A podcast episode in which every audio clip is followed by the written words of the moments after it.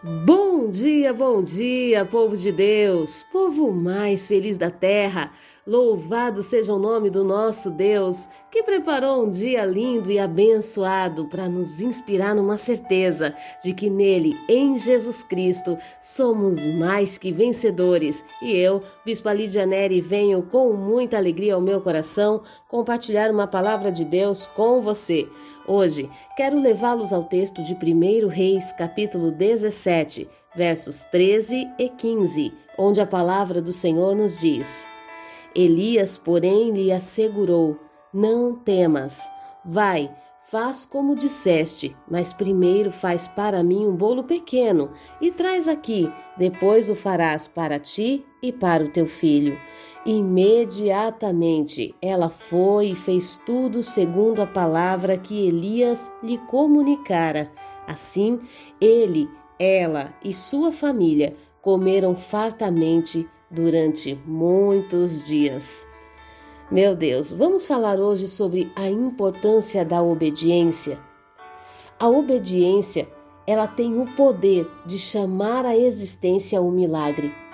Muitas vezes nos questionamos a respeito do porquê clamamos, porquê buscamos e o milagre parece que não vem. É porque muitas vezes ouvimos a palavra do Senhor, ouvimos o conselho e o direcionamento, mas insistimos em fazer do nosso jeito, da maneira como se encaixa melhor dentro do nosso ambiente, dentro do nosso momento. E quando fazemos isso, não andamos em fé, quando fazemos isso, quando adequamos a palavra à, à nossa situação, nós estamos falando para Deus que nós não acreditamos no que Ele pode fazer, se caso seguirmos a vontade dEle, a palavra dEle de maneira perfeita, íntegra. A palavra fala que Elias vai de encontro, vai ao encontro desta viúva. E indo ao encontro dela, ele pede um bolo para que ele possa se alimentar depois de muitos dias sem comer. A palavra fala que essa mulher ela descreve a sua situação com um pesar. Não há nada em minha casa senão um punhado de farinha e um pouquinho de azeite na botija. Vou fazer um único bolo para que eu e o meu filho comamos e morramos. Como se não houvesse uma outra alternativa, porque para ela realmente não havia. Imagina a ousadia de Elias de ouvir isso, perceber que a dificuldade dessa mulher era tão grande, era tão grande, que ele deveria ser o provedor dela e não alguém que viesse para subtrair, porque humanamente falando, a olhos humanos, era o que estava acontecendo. Elias estava subtraindo o pouco que aquela mulher tinha. E sabe, eu quero falar um algo com você que talvez vai te surpreender. Você sabe qual é a maior dificuldade que um sacerdote, um profeta tem de mudar um cenário dentro do ambiente financeiro das questões econômicas de uma cidade, de um bairro ou de uma família? É quando ele olha para a necessidade dessa família mais do que para o potencial que ela tem. Vamos entender isso de uma forma mais ampla. Quando nós pensamos numa comunidade carente, num bairro carente, você pensa em quê? Você pensa em lá ofertar, ou, é, doar, é, buscar donativos em outros lugares para ofertar naquele lugar. É certo? É correto? Mas quando você não ensina a essas pessoas o princípio de dar, quando você não ensina a elas atitudes de fé, quando você se constrange em ministrar à vida delas uma oferta que agrade o coração de Deus, você impede a prosperidade de alcançar aquele lar. E muitas vezes, movido pela compaixão e pela necessidade das pessoas, nós ficamos atentos ao que elas precisam e não ao que elas têm para oferecer. Não é oferecer para o homem, não é ir lá subtrair por uma questão egoísta, mas ensiná-la a entregar para Deus, ensiná-la a cumprir a palavra de Deus. E preste atenção. Quando Elias vai de encontro, vai ao encontro dessa viúva, ele estava dizendo, ele estava dizendo para ela: "Traze-me um bolo, porque o Senhor disse que ele ordenou a uma viúva que me sustente". Ele estava fazendo com que aquela viúva pobre humanamente falando, miserável, pudesse cumprir uma vontade de Deus. E o resultado disso foi que houve tanta farinha e tanto azeite naquela casa que, mesmo num tempo de sequidão, num tempo onde tanto tantas pessoas, tantas famílias passavam necessidade, havia fartura na mesa daquela viúva. A palavra fala que Elias chega para ela e fala: traz primeiro para mim. Faz tudo o que você ia fazer, mas eu quero te pedir uma coisa hoje: não temas. Sabe, é tão difícil você acreditar na palavra sem temer. Você olha ao redor e você fala: e agora? Um dos primeiros fatores que rouba a nossa condição de obedecer é o medo. E hoje eu quero convidar você, em nome de Jesus Cristo, a renunciar esse medo que te faz impedido de ouvir a voz do Senhor e obedecer. Elias, observe, Elias ele percebe o medo dessa mulher e ele fala assim: "Não temas. Faz do jeito que você disse, mas faz primeiro para mim, porque eu vou te ensinar a cumprir a palavra que o Senhor determinou." O Senhor não falou com a viúva, o Senhor falou com Elias.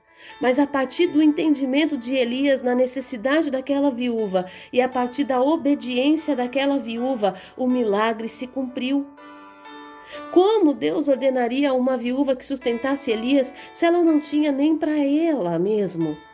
Então significa que Deus proveria para ela, para que ela alcançasse o profeta. Sabe, se Deus tem liberado uma palavra sobre o teu coração, se Deus tem ministrado a você ofertas diferenciadas, se Deus tem te levado a ambientes que você nunca foi, da doação, da entrega, do dar é melhor que receber. Vai sem medo, porque Deus é Deus para fazer chover na sua vida toda sorte de bênçãos necessárias para que tudo aquilo que Ele prometeu a quem está ao seu redor se cumpra. A palavra do Senhor fala que quando imediatamente ela foi e fez tudo segundo o profeta havia lhe falado, a família comeu fartamente durante muitos dias. Você quer provisão sobre a sua vida? Seja obediente. Não seja mesquinho. Ai, mas bispo, eu tenho tão pouco. Às vezes o pouco nos assusta. Às vezes, quando nós olhamos ao nosso celeiro e pensamos: meu Deus, ainda faltam 15 dias para acabar o mês. Será que o que eu tenho aqui vai ser suficiente para fechar o mês? E você percebe que não. E de repente você começa a receber visitas. E você começa a ser convidado para um monte de coisa onde você tem que levar um prato. Aí você fala: ah, eu não vou. Eu não vou porque se eu for, certamente eu terei prejuízos. Eu vou ter falta no final do mês. Mas quando eu, com o meu coração liberal, decido abençoar, quando eu decido fazer algo acontecer pela comunhão, pela manifestação da presença de Deus, pelo cumprimento da palavra de Deus sobre aqueles que estão ao meu redor, então Deus faz multiplicar a nossa farinha, o nosso azeite. Então eu quero falar para você que é pastor. Se Deus tem te enviado a uma comunidade carente, não fique atento somente na necessidade física deles. Se atente também na necessidade espiritual. Ensine a eles o princípio da oferta. O melhor deles precisa ser entregue ao Senhor, porque assim as janelas do céu se abrirão e chuva sem medida de bênçãos recalcadas e sacudidas virá sobre a vida deles. Quer transformar uma comunidade? Quer transformar um lugar carente num lugar próspero? Ensine o caminho da oferta. Ensine o povo a ser abençoador, eu sei, existe um constrangimento em pedir para quem precisa.